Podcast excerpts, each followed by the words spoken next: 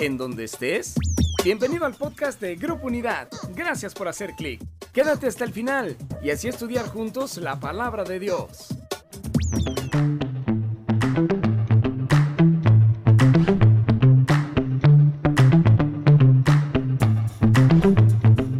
Familia, bendiciones, saludos del pastor Luis y Bianca Maldonado de Phoenix, Arizona, de Unidad Church, una de las extensiones de Grupo Unidad Tijuana.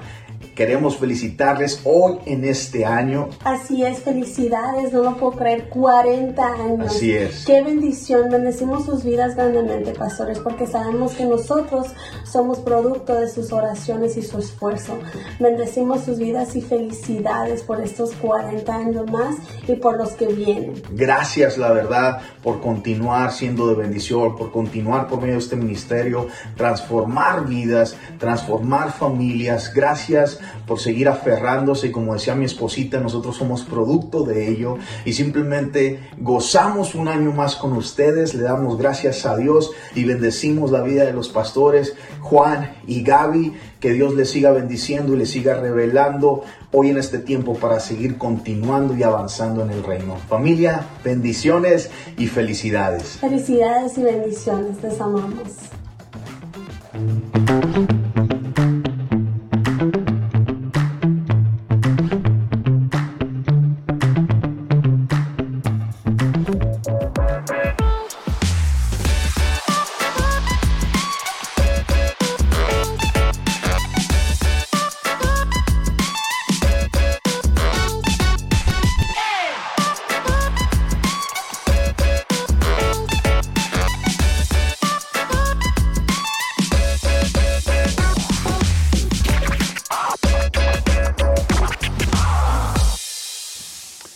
¿Qué tal? ¿Cómo están todos? ¿Listos para la clase de hoy? Padre Celestial, abrimos nuestro corazón para escucharte a ti, para entenderte a ti y para ser renovados por ti y tu palabra, Señor. En el nombre de Jesucristo.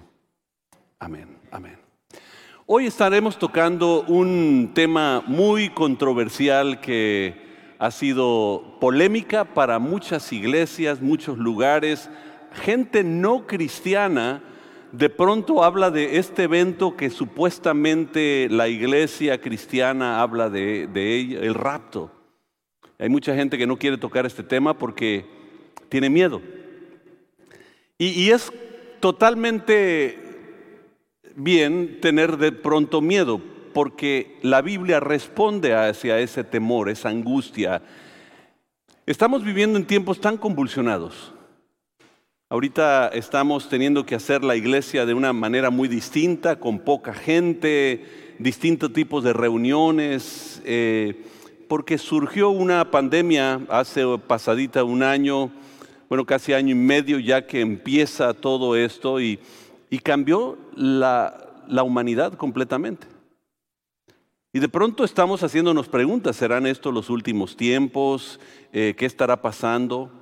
Pero no solo eso, empiezan a pasar leyes, leyes radicales.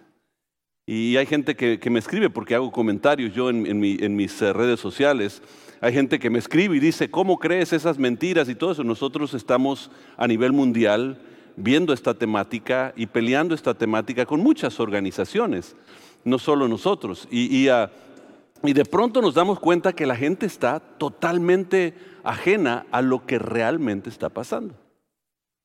Pero la pregunta es, ¿serán estos los últimos tiempos? Ahora, para el rapto, de hecho, la Biblia no da ninguna señal. No hay, no hay una señal para decir, bueno, ¿cuándo es el rapto? Pues no, no, la verdad, la Biblia no dice absolutamente nada de señales del rapto. Cuando habla de señales, habla de señales de los últimos tiempos y del fin de los tiempos. Ahora, lo que sí podemos hacer es deducir, llegar a una deducción que, que cuando, cuando esas señales empiezan, obviamente hay un evento que surge que se llama el rapto. Y, sé que a, algunas personas me van a escribir y van a decir, bueno, esa palabra ni existe en la Biblia, pero ahorita vamos a aclarar todo eso para que podamos entender un poco más. Entonces, si tienes tu Biblia, hoy vamos a usar la Biblia eh, o, una hojita para tus apuntes o tu teléfono para tus apuntes. En tu teléfono debes de cargar ya las Biblias y no debes de tener pretexto en no tener alguna Biblia. ¿Será real o será mentira? Hay gente que, dice, tiene que ser algo simbólico, es cuando morimos todos eh, nos vamos a ir con el Señor y ese es realmente lo simbólico del rapto, ahí es el, rapto. Para algunas personas eh, eh, eso es lo que, lo que significa. Sin embargo, la Biblia habla de muchas otras cosas que, nos dejan en duda si fuera nada más la muerte. Hablando del Señor apareciendo en, el aire y nosotros yéndose, yéndonos con Él y, y de pronto los muertos en Cristo también. Y entonces nos deja en duda que si es nada más simbólico a la muerte aquí. Porque hay algo que sucede que transforma la faceta de la humanidad. Ahora, tenemos que entender que desde que Dios habla a Abraham, y le da un cordero para que tome el lugar de su hijo como salvación, simbólico a lo que venía, pasan dos mil años. Y de pronto llega a esta tierra, Dios encarna y viene a esta tierra a morir por nosotros, muere y resucita el tercer día. Pasan dos mil años. Y de pronto la, la faceta de la humanidad empieza a cambiar a partir de 1900. Empezamos a ver guerras mundiales que nunca jamás se habían visto. Hoy en día no le llamamos guerras mundiales, pero todo esto que estamos viviendo de la pandemia tiene que ver con guerras políticas que están surgiendo. Yo me hacía la pregunta, ¿qué si el virus hubiese sido un virus tipo ébola que mata el 50% de sus víctimas?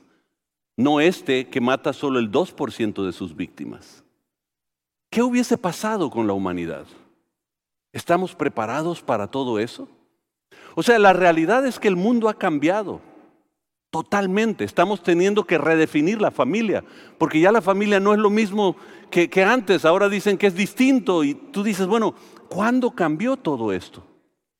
Y esto no ha surgido desde hace, uno dice, bueno, desde hace mucho están diciendo que, que, viene Cristo. Y yo cuando estaba chico, mi padre era el tema favorito de él.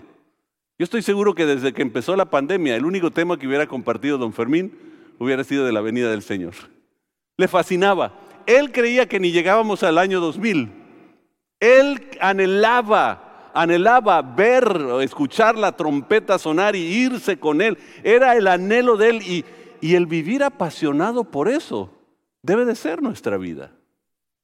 Uno dice, ¿para qué vivir eso pues, si estamos aquí? Bueno, estamos aquí, aprovechamos aquí, disfrutamos aquí, pero anhelamos todo lo demás. Es como ir al trabajo, uno anhela ir al trabajo, eh, hace lo mejor que puede, recibe su chequecito para llegar a casa y tomarse las vacaciones que tanto ha anhelado con su familia. Esa es parte normal del proceso. El cristiano debe de vivir apasionado y ahorita vamos a ver de, eso. Ahora, nada más quiero que sepan que el rapto y la segunda venida son dos cosas distintas. El rapto es algo que sucede en el aire, en las nubes.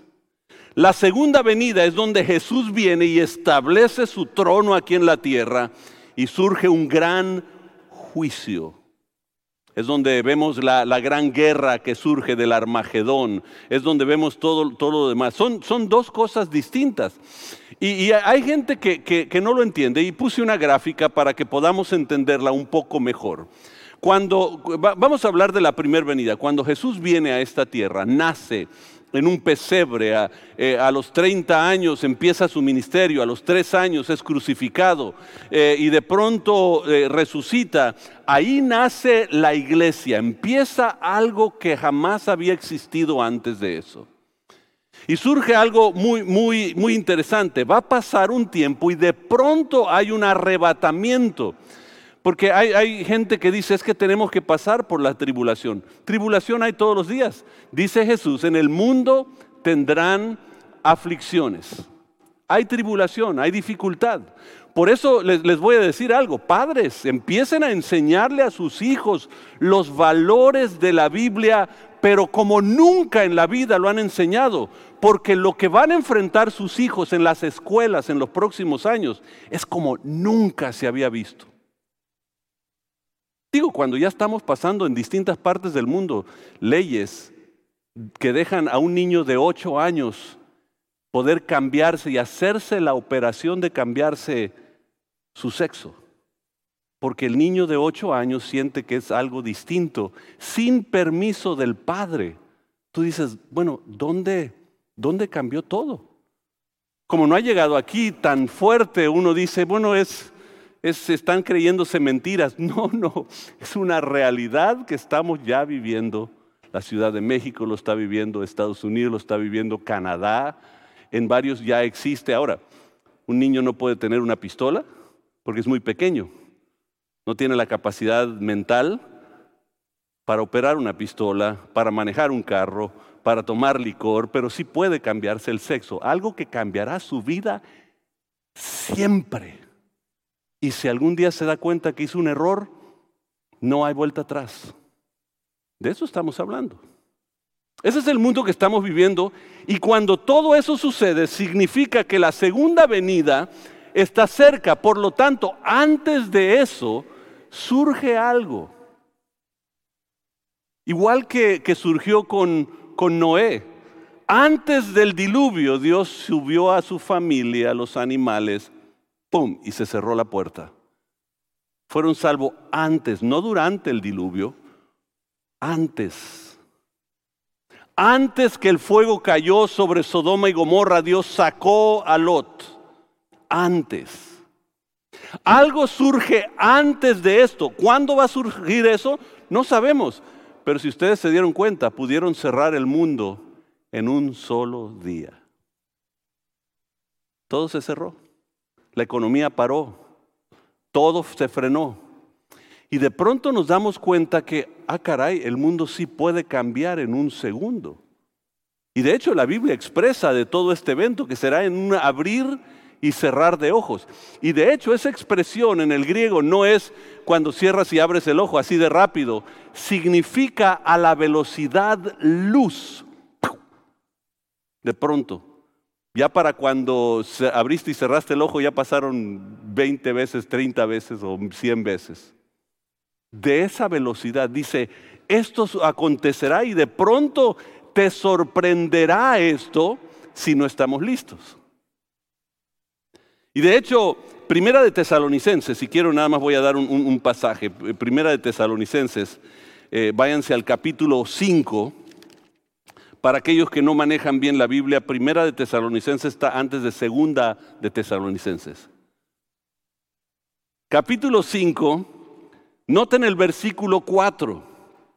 Pero ustedes, amados hermanos, no están en oscuras acerca de estos temas y no serán sorprendidos cuando el día del Señor venga como un ladrón. Y yo recuerdo cuando yo estaba chico, de pronto hacían boletines, imprimían boletines para la iglesia, y, el mensaje era el rapto ese día. Y ponían un ladrón entrando con una lamparita y dice, el día del Señor vendrá como ladrón en la noche. ¿Qué es el día del Señor? Es la gran tribulación, la segunda venida. Ese es el día sorprendente. Dice, y ustedes no están en oscuridad para que ese día os sorprenda como ladrón. O sea, ustedes saben, anhelan, anticipan, enseñen a sus hijos que un día estaremos con el Señor en las grandes bodas del Cordero, celebrando una eternidad con Él. La realidad es que, creas tú o no, Toda la profecía de la Biblia se ha ido cumpliendo. ¿Por qué no se va a cumplir esta? Tú dirás, bueno, es que yo no creo eso. Bueno, toda la profecía se ha ido cumpliendo. ¿Por qué no se va a cumplir esta? ¿Por qué sería distinta a todas las demás? Solo va a cumplir Dios el 99.9% de las profecías, pero un punto uno no va a cumplirla. Y la realidad, este es uno de los temas más hablados en la Biblia. Entonces dice que no sorprenda como ladrón, pues todos ustedes son hijos de la luz y del día. No pertenecemos a la oscuridad y a la noche. Así que manténganse en guardia, no dormidos como los demás. Estén alerta y lúcidos. Por eso cuando de pronto alguien me escribe y dice, estás creyéndote las mentiras de lo que está sucediendo en el mundo, Y estamos viendo, estamos tratando las situaciones en las Naciones Unidas, las organizaciones con que participo en, en todos lados y viendo el cambio que está surgiendo.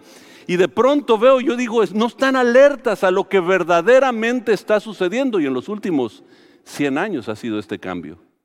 Y de pronto todo está cambiando. Dice, ustedes no deben de estar en oscuridad. Deben de saber lo que viene. Fíjense, ¿De dónde, ¿De dónde derivamos de todo esto? Vámonos a Isaías capítulo 26. Isaías capítulo 26. El versículo 20 dice así, noten, vamos, pueblo mío, entra en tu aposento, aposento es en tu casa, en tu mansión. Entra en tu aposento y cierra tras ti la puerta escóndete por un breve instante hasta que haya pasado la indignación del Señor. Esta indignación del Señor es el día del Señor. Es el gran, eh, eh, el momento severo donde el Señor llega y establece con poder y con fuerza su trono. Dice, y recuerden que el ángel le dijo a María, Él es el que está en tu vientre es aquel que llegará y se sentará en el trono de tu padre, de su padre David, y reinará para siempre. Ahora, curiosamente, nosotros hemos hecho viajes a, a Israel y en Israel están esperando este momento. Lo malo es que ellos se perdieron la primer venida y no entendieron que al que crucificaron era ese Mesías que un día va a surgir que se van a, van a reconocerlo. Ese es otro, otro tema para otro día, pero la realidad es que ellos, ellos se perdieron la primera venida y están eh, pensando que un día vendrá porque ellos piensan que lo que hace el Mesías cuando viene a esta tierra establece el trono y, e Israel ahora es el gobierno mundial que controla todo. Y Jesús le decía a sus discípulos constantemente, mi reino no es de este mundo. Mi reino es distinto a los demás. Y cuando ellos ven que ese Jesús que crucifican sí muere y no destruye a los... De hecho, hasta los discípulos se decepcionaron porque dice que cuando Jesús va a ascender, dice, ahora sí, ahora sí va a ser cuando vas a establecer tu reino y, y vamos a destruir a los romanos. Y el Señor, espérate, espérate. El reino que yo estoy estableciendo es muy distinto al que ustedes creen. Dice, y ahora descenderá sobre ustedes el poder del Espíritu Santo y me serán testigos en Judea, Samaria y hasta los confines de, la tierra. En Jerusalén, Judea, Samaria, hasta los confines de la tierra. Porque lo mío es distinto a todos los demás. Y de pronto Isaías, años antes, está diciendo, pueblo mío, ven, entra. Y escóndete por un breve momento hasta que pase. Entonces algo sucedió aquí. Nadie, usualmente leen este pasaje y nadie se da cuenta que ahí está y está diciéndote, algo sucede antes de que viene ese gran día. ¿Qué fue lo que sucedió? Es lo que estamos hablando del rapto. Y esto debe de ser la esperanza de todo cristiano. La esperanza de todo cristiano. Yo, me he acercado a familias que de pronto dicen, no, no queremos enseñarle eso a nuestros hijos porque no queremos asustarlos. No, no los asusta, emocionalos. Emocionalos con eso. Era una emoción para los discípulos. Estuvieron dispuestos a dar su vida. Recuerden, Pablo creyó que en su tiempo iba a llegar el Señor. Él, decía, y nosotros que estamos vivos iremos. Él todavía anhelaba. Yo no sé si va a ser durante mi vida que ya me queda más poco que mucho. Ya pasé el, número de la mitad. Sin embargo, yo no sé si va a ser en mi tiempo. Yo sí espero. Yo tal así como mi padre eh, creyó y vivió, yo anhelo ser parte de ese momento cuando la trompeta suene y nos vamos nosotros con el Señor. Y yo sé que hay mucha gente que dice, es una manera de salirse de todos los problemas. No, no, es que el control del destino final lo tiene Dios. Está fuera de nuestras manos. No dice que no debemos hacer nada. O sea, salgan a votar, participen, formen negocios, inviertan dinero, crezcan, el Señor quiere que ustedes participen aquí, pero que entiendan que no son de aquí.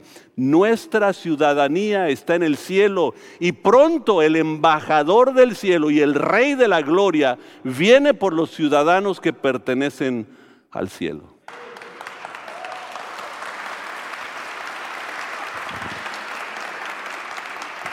Se, me está acabando el tiempo y no he, empezado a dar el, tema todavía. Juan 14, váyanse a Juan 14, por favor. Y vamos a leer eh, desde el versículo 1 en adelante. No dejen que el corazón se les llene de angustia.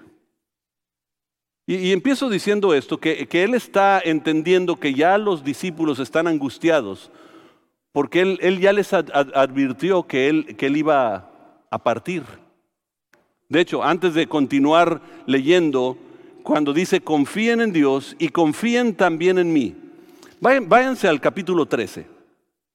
El capítulo 13, en el versículo 33, Jesús les dice, mis queridos hijos, voy a estar con ustedes solo un poco más de tiempo. Y es diciendo, ¿cómo que, que de pronto nos emocionó ya con, con, con estar Él, con su ministerio, con todo, y ahora ya se va? ¿Qué, onda con eso? Y brinquen al versículo 36. Simón Pedro le preguntó, Señor, ¿a dónde vas? ¿Quién te dio permiso de irte? ¿Qué, onda con, tus planes que, no, nos, no nos enteras tan como, como debes enterarnos? Noten, esto está a unos días de ser crucificado. Él, está, eh, eh, él ya entró unos días antes, eh, la gente estaba declarándolo el Mesías Nahid, o sea, el gran rey majestuoso, Mesías. Y de, ese momento a este de pronto les dice, ¿saben qué? Aquel que declararon el Mesías solo va a estar unos momentos con ustedes. ¿Y, a dónde vas? ¿Qué onda contigo? Y Jesús le contestó, ahora no puedes venir conmigo, pero me seguirás después. Pero porque no puedo ir ¿por qué no puedo ir ahora? le preguntó. Estoy dispuesto a morir por ti. Ya ustedes saben lo que el Señor dice, saben que esta noche me vas a negar tres veces. Ya ustedes saben la conversación, pero él, estaba diciendo, la realidad es que ellos están angustiados, por eso el 14 empieza a decir, no se angustien.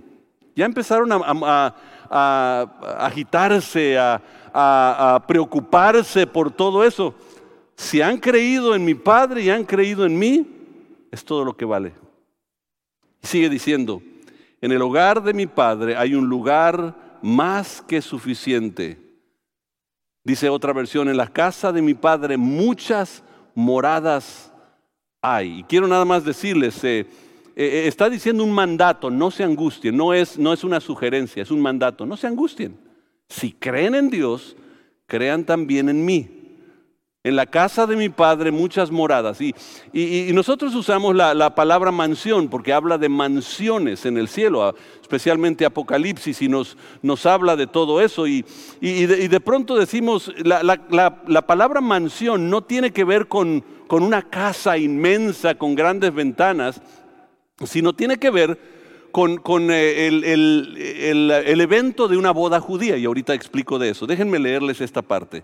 En el hogar de mi padre hay lugar más que suficiente. Si no fuera así, ¿acaso les habría dicho que voy a prepararles un lugar? Cuando todo esté listo, volveré para llevarlos para siempre, estén conmigo donde yo estoy. Y ustedes conocen el camino que lleva a donde voy. Y de pronto, no, Señor, dice Tomás, no tenemos ni idea a dónde vas. ¿Cómo vamos a conocer el camino? Y noten la respuesta de Jesús. Yo soy el camino, la verdad y la vida. Nadie puede ir al Padre si no es por medio de mí. Wow. Qué poderoso lo que dice. Miren, el contexto de la boda judía, de lo que está hablando aquí en, en Juan 14, la, boda judía era así, llegaba el padre con, con el hijo cuando veía una, una, una, familia con que quería unir a su, a su hijo y de pronto él pagaba un precio, el padre del novio pagaba un precio Y a partir de ese momento empezaban a preparar a esa mujer para, ese, eh, para casarse con ese, ese joven. Él lo que hacía, entre tanto, se iba otra vez a la, a la casa de su padre y empezaba a preparar una, un cuarto donde iban a consumar el matrimonio. Y ya cuando estaba listo el, cuarto, mientras tanto se estaba preparando la novia para ese momento, nunca sabía cuándo iba a regresar por ella. No le decía, regreso por ti el 3 de octubre, te preparas porque nos vamos a ir de luna de miel. No decía, ella tenía que prepararse. Y hay, y hay, un, hay un, relato de, las, de, las, vírgenes que, que, seis tenían sus lámparas preparadas, otras no tenían sus lámparas preparadas. Y esas que no estaban preparadas, cuando llegó el novio se quedaron. Es el mismo relato del Juan 14, donde él está diciendo, ¿sabes qué? Voy a casa de mi padre y voy a preparar el cuarto, donde de pronto él salía con una procesión grandiosa y cuando llegaba cerca de la casa de la novia, sin anunciarse hasta ese momento, de pronto sonaba el shofar y alguien decía, ha llegado el novio. Y ahora tenía que la mujer ponerse su vestido y salir y todo tenía que estar preparado.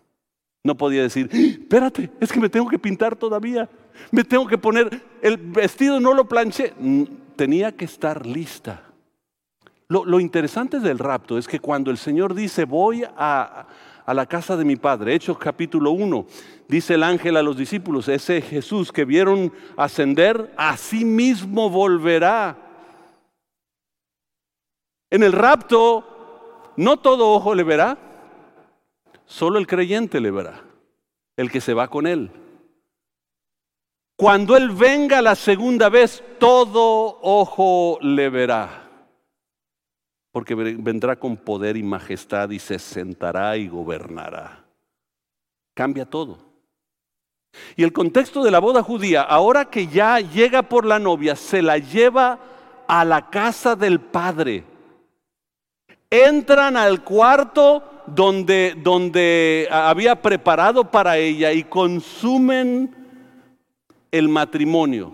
Se unen por primera vez y después de eso salen a anunciar que el matrimonio está consumado.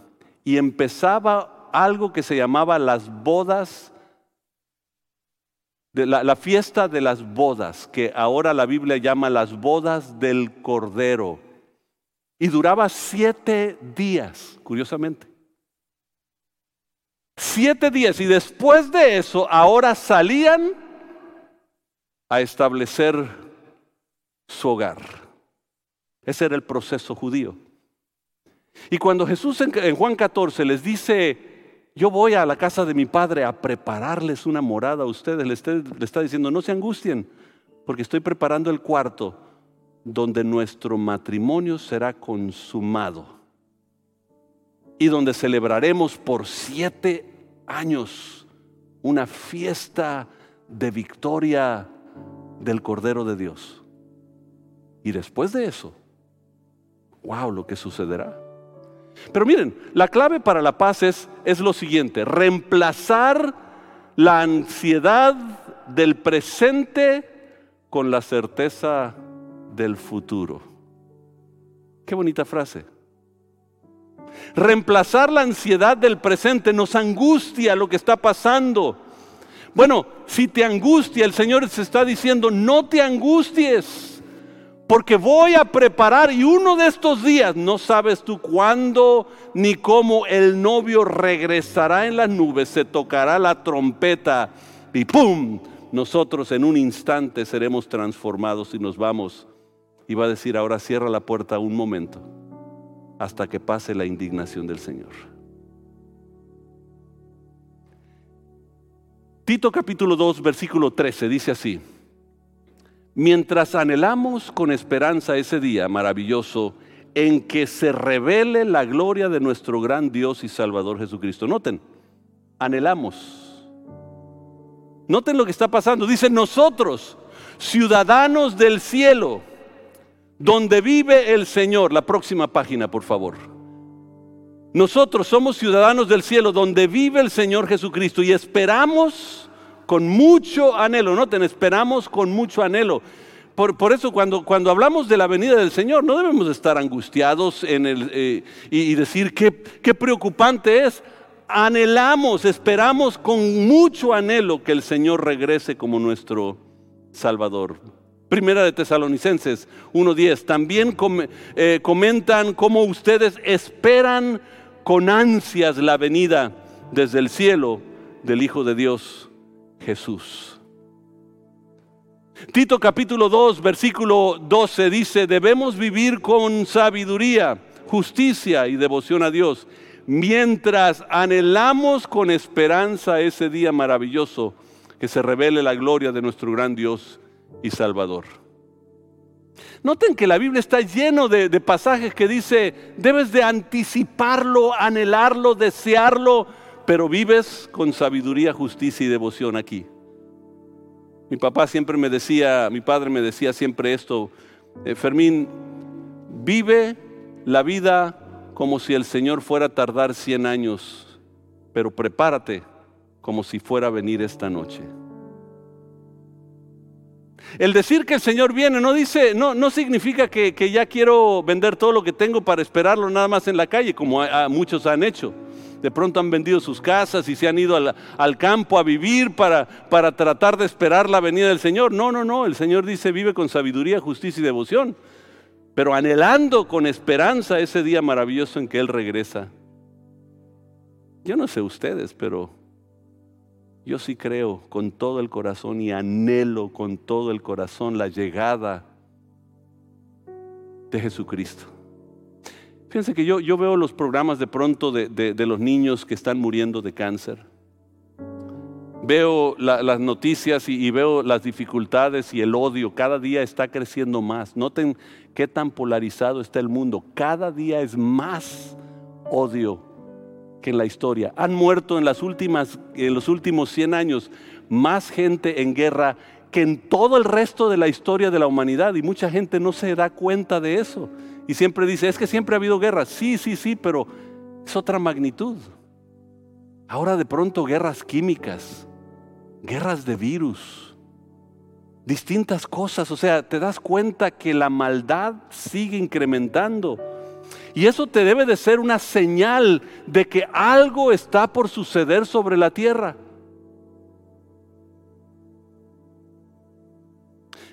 Y yo sé que, dicen, es que la Biblia dice que el sol se apagará y que todo se acabará. Bueno, pues eso es parte de lo que, de lo que la ciencia te dice. Estaba leyendo un artículo que dicen que creo que es en 6.2 billones de años el, sol habrá quemado suficiente gas de, lo que tiene que lo que va a hacer va a ser una explosión y va a consumir totalmente la Tierra. Y tú dices, bueno, yo no voy a estar aquí en 6.2 billones. Sí, eso es lo que dice la ciencia. ¿Qué dice el Señor? Pero ellos saben que va a suceder. Ellos saben que algo está por pasar. Yo lo que sí les digo es, Jesús viene pronto. ¿Estás, estás, estás preparado? E, escuchen bien, escuchen bien esta pregunta. Escuchen bien esta pregunta. No, no, no aplaudan ahorita. ¿Están preparados? ¿Están tus hijos preparados? ¿O tienes miedo de hablarles de esto? ¿Están tus familiares preparados? ¿Qué, ¿Qué, estás haciendo con tu vida en Cristo? ¿Estamos jugando a la religión? ¿A venir a la iglesia y decir tengo iglesia? Eso es lo que has hecho. Jesús no vino para decir que tenemos iglesia. Este edificio vale nada. Es el reino de los cielos establecido en el corazón de, la humanidad. ¿Qué estás haciendo con el tiempo? Sabiendo que su, su venida está cerca. ¿Qué estás haciendo? Ah, yo nada más estoy esperando. No, anhela, espera, pero también comparte. Sé testigo en Jerusalén, Judea, Samaria y hasta los confines de la tierra. Primera de Tesalonicenses, capítulo 4. Déjenme ir concluyendo. Hay tanto que se puede decir de este tema, pero quería darles un, un poquito nada más. Versículo 13. Dice, ahora amados hermanos, queremos que sepan lo que sucederá con los creyentes que han muerto. Y aquí la nueva traducción viviente usa la palabra muerto, pero la mayoría de las Biblias dicen con aquellos que duermen. Porque la palabra de cementerio, el original, en la etimología de, la palabra, viene de, una, de, una, de una frase que decía los que duermen.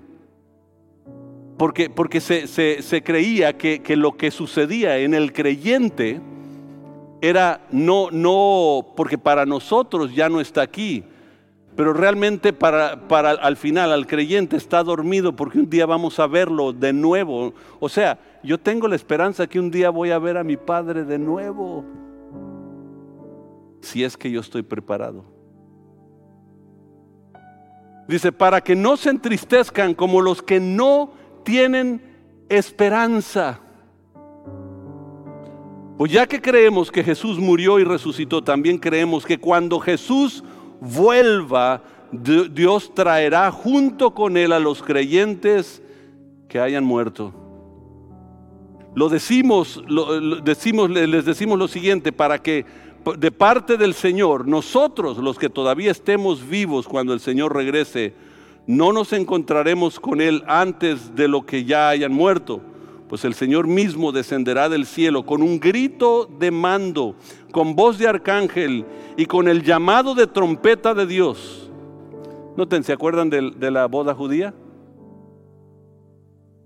Regresa por su novia. La iglesia de Jesucristo es su novia. Primero los creyentes que hayan muerto se levantarán de sus tumbas. Luego, junto con ellos, nosotros, los que aún sigamos vivos sobre la tierra seremos arrebatados. Y esa palabra arrebatado es la palabra arpazo en, en, el griego. Arpazo significa arrebatar. En el latín, esa palabra arpazo se dice raptos.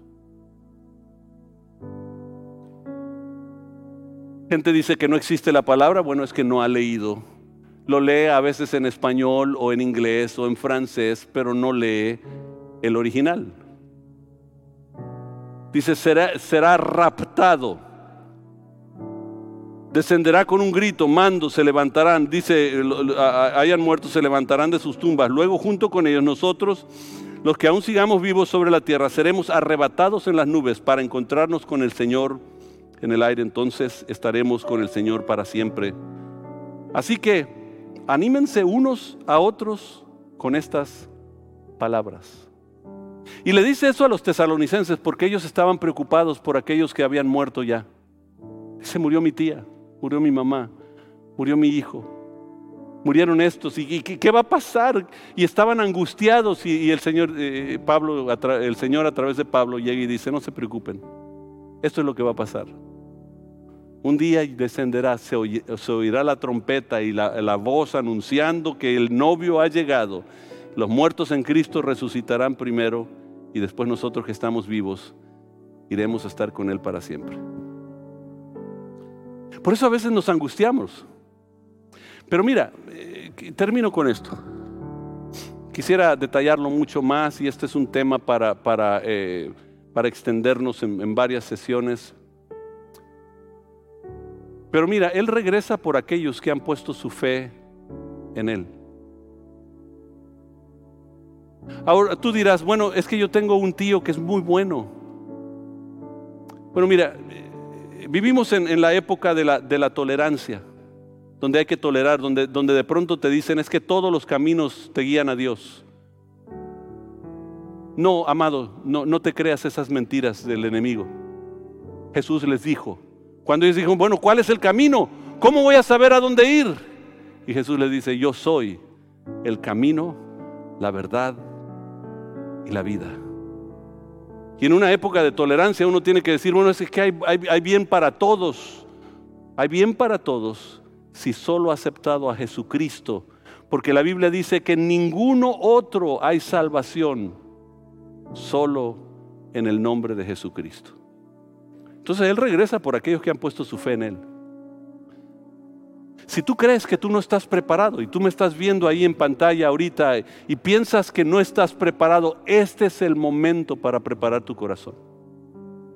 Este es el momento para empezar a preparar a tus hijos, para entender que este mundo no es nuestro hogar, estamos de paso nada más. Y aun si no creyeras en Dios, sabes que estás de paso porque la vida empieza y termina, punto. Pero nosotros tenemos una esperanza que se llama Jesucristo. Yo no sé tú, pero yo creo con todo mi corazón, y puede ser hoy mismo, no sé.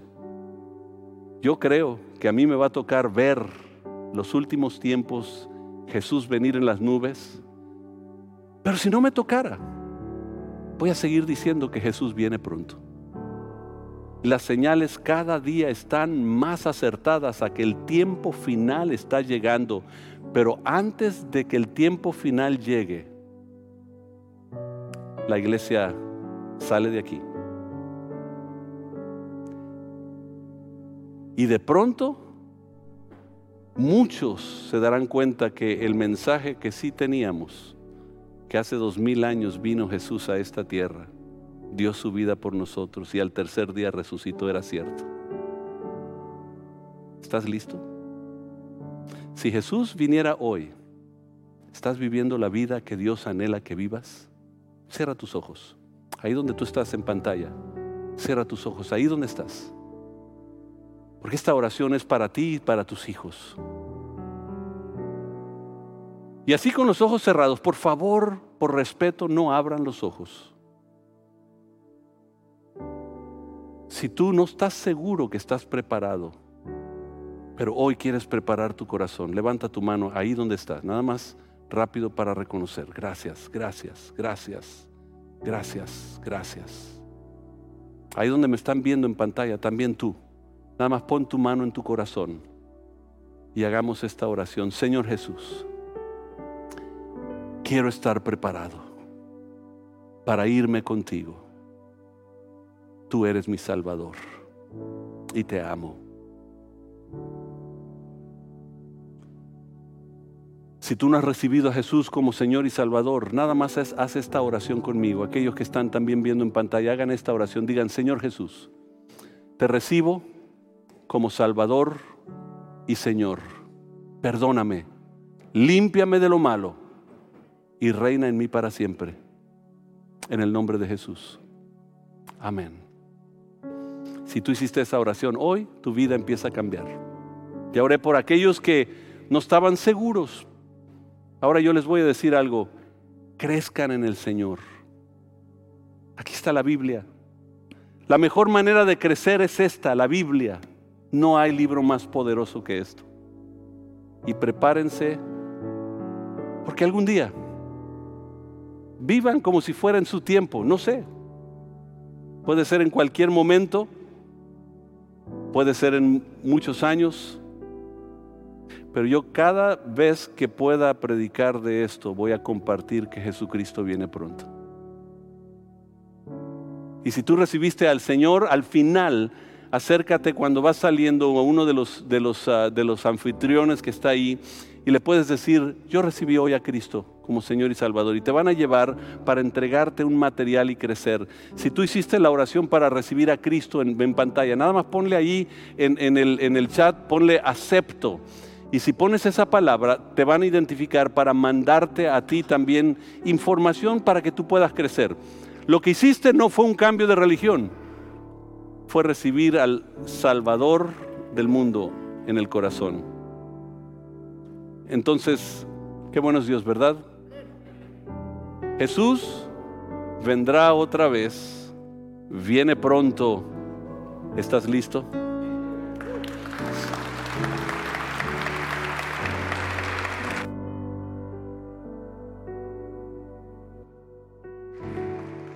Qué buenos Dios familia, ¿cierto?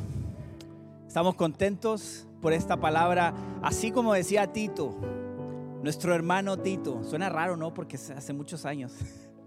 Pero nuestro hermano, porque hemos sido comprados por la misma sangre de Jesús. Dice, anhelamos. Y si se fijaron, la mayoría que habla de esto está diciendo, anhelamos. Familia, no tengamos miedo, mejor tengamos temor de Dios tengamos temor y caminemos así como decía Pablo en Romanos. ¿Cuál es la mejor manera? Tenemos la decisión de andar en el Espíritu. Cada uno de nosotros que hemos sido rescatados, tenemos la decisión cada día de caminar en el Espíritu y dejar, la carne nos va a perseguir siempre, pero tenemos la decisión de caminar y estar preparados, como decía el pastor, como dice la palabra. Así que estén contentos, estemos anhelando y estemos caminando con Dios firmes, familia, con esta alegría que hay en nuestro corazón, con este gozo que hay. Quiero invitarlos a orar por nuestros diezmos y ofrenda. Ahí donde estás en tu casa también, eh, me gustaría recordarles también esto que dice Pablo en 2 de Corintios capítulo 8. Está hablándole a la iglesia de Corintios y les está dando un ejemplo. Dice, ¿sabes qué? Allá en Macedonia la gente está pasando por conflicto, la gente está pasando por aflicciones, hay pobreza. Dice, a lo mejor había COVID también en ese tiempo, no lo sé pero dice, hay una tremenda alegría en su vida. Y no nada más eso, dice, esa alegría desborda en una gran abundancia y generosidad. Entonces, la alegría no nada más es estar riendo y sonriendo, sino que la alegría que Dios pone en nuestra vida también pone una, una, generosidad impresionante, no nada más en lo económico, sino en lo que hay en nuestra vida, en lo que Dios está dando. Así que me gustaría invitarte, si tú ya dispusiste dar, este tiempo, así como Pablo hablaba que la gente en esa alegría daba generosamente, ¿para qué? Para el reino. De esa manera el ministerio de Pablo y de muchos otros, como son mencionados en la Biblia, así como el día de hoy, esta casa, esta iglesia está bendiciendo otros lugares, estamos llevando, seguimos llevando despensas familias, seguimos llevando ayudas a distintas personas, a diferentes lugares, incluso a otros países en estos tiempos también. Todo eso es por la abundancia y la generosidad que Dios está poniendo a través de la alegría que Él pone en nosotros. Así que vamos a darle gracias a Dios por esto. Señor, gracias. Gracias por permitirnos eh, honrarte, reconocerte, conocerte, Señor. Gracias por poder conocerte. Gracias por tener la salvación. Gracias porque a través de tu Hijo tú nos has dado salvación y vida eterna y lo creemos y caminamos en eso. Señor, gracias por la alegría que pones en nuestra vida. Señor, y disponemos estos recursos que así como decía David, todo te pertenece. Señor, todo nuestra vida te pertenece y te entregamos solo esta parte, pero con toda alegría, con todo amor, con todo eh, y reconocimiento a tu presencia, Señor, delante de ti. Te pedimos que esto sea administrado por tu Espíritu Santo en este lugar para que más personas, más almas como nosotros puedan ser alcanzadas, tocadas y en este rapto, en este arrebatamiento que tú vas a hacer, podamos irnos todos, Señor, y gozar contigo por la eternidad. Señor, bendice a cada familia cada corazón, provee en la vida, en lo espiritual, en lo material, Señor, que podamos seguir viendo tu mano con nosotros en el nombre de Jesús. Amén, amén. Familia, ya sabe que podemos dar de diferentes formas. Aquí en el auditorio, ya saben que en las salidas ahí en línea, o a lo mejor tú te acostumbraste ya a dar en línea, es muy seguro poder hacerlo, así que puedes hacerlo a través de eso. Familia que está en internet, Dios los bendiga. Qué bueno que has disfrutado de este podcast que Grupo Unidad trajo para ti. Y claro, te invitamos a que visites nuestras redes sociales, Facebook, Instagram, YouTube y nuestra página web www.unidad.org y ahora en podcast. En Grupo Unidad estamos transformando vidas.